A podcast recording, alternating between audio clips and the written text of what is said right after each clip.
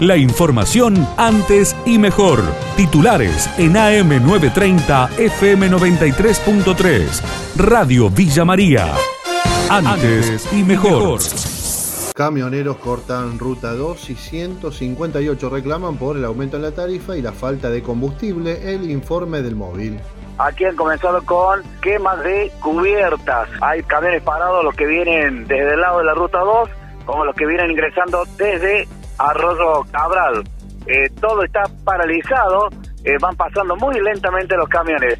Autos particular no están pasando. Enzo Gamarra, delegado, ¿cómo le va? Buenas tardes. La situación, quema de cubiertas, ¿cómo viene? A ver. Sí, bueno, eh, la manifestación, somos unos cuantos colegas que estamos acá, parados en rotonda. Los camiones nos apoyen y asimismo la gente, la gente que nos den una mano, porque la verdad que esto es para todo el beneficio, para todos. Eh, no conseguimos gasoil y el gasoil que conseguimos es a precio muy elevado y bueno, y tampoco tenemos novedades de gobierno, de parte del gobierno, para un arreglo por el tema de las tarifas. El tema de del arreglo, la verdad que no hay nada firme con todo eso. Eh, no hemos recibido ninguna notificación. Por otra parte, los choferes nucleados en FECOTAC acordaron un aumento del 18% en la tarifa. Pablo Trapani, presidente de la organización, dialogó con Radio Villa María.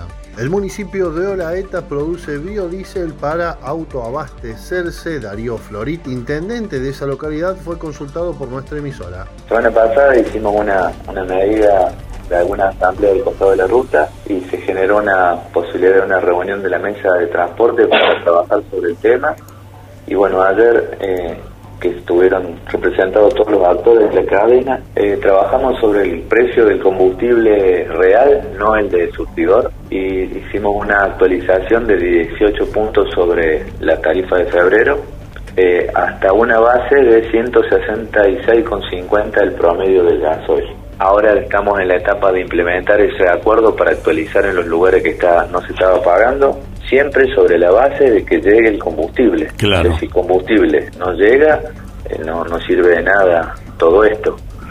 Así que, bueno, por lo menos es una, una posibilidad de ir destrabando esto de una forma distinta. Aguas termales en Chazón, un tesoro que hace nueve años espera por inversores. Radio Villa María dialogó con Robert Street intendente en esa localidad y esto nos decía. Un proyecto muy ambicioso que ya lleva varios años. Se empezaron en el 13 los estudios que determinaron que teníamos este, aguas termales en el subsuelo y bueno, desde esa época hasta ahora seguimos gestionando a ver si podemos lograr el tan ansiado proyecto que mm. obviamente cambiaría la historia de nuestro pueblo. Pero bueno, en un principio se hizo un estudio y se hizo todo un estudio de mercado como para poder captar inversión privada, para poder realizar la perforación, sobre todo que es la más costosa de todo, porque entendemos que, que, una vez que tengamos el agua en superficie, el resto llega por añadiduría. Censo digital, ya se censaron 100.000 hogares en Córdoba, así lo confirmó a Radio Villa María el director general de Estadísticas y Censos en Córdoba, Daniel Ortega. Arrancó con muy buena aceptación y ya estamos casi encaminándonos, digamos, al primer mes. Eh, como comentábamos al principio, es una experiencia inédita, por primera vez en la historia argentina está la posibilidad de autocensarse y por internet. Y este primer mes se han censado en la provincia de Córdoba aproximadamente 100.000 hogares. Estamos hablando cerca del 7% de lo que se va a censar en total, considerando la jornada del 18 de marzo. Es decir, que arrancó con muy buen ritmo y luego en, se puede decir que entró una meseta. No obstante, si bien no hay experiencias acá en el país de censos anteriores, las, las experiencias internacionales marcan que por lo general la gente lo deja para los últimos 10, 15 días. Elecciones en Brasil, ¿cómo es el actual panorama? Intentamos analizarlo con el ex embajador Celso Amorim. Yo creo que por ahora no hubo ningún cambio.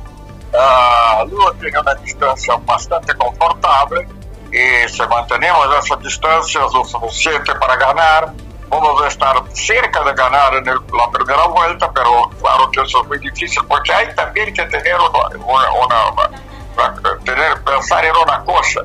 El gobierno Bolsonaro logró, juntamente con el presidente de la Cámara, hacer una cosa que es casi difícil de explicar, que se llama el presupuesto secreto.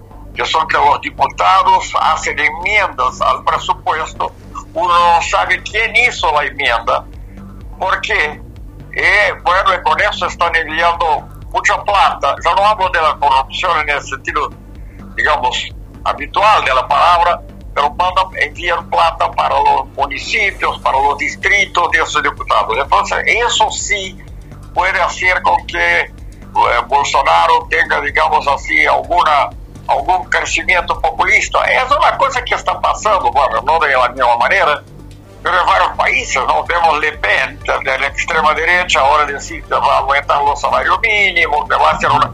La extrema derecha algunas veces utiliza uh, banderas de la izquierda solamente para llegar al poder, después los abandona. La información de Villa María y la región. AM930, FM93.3. Radio Villa María. Antes y mejor.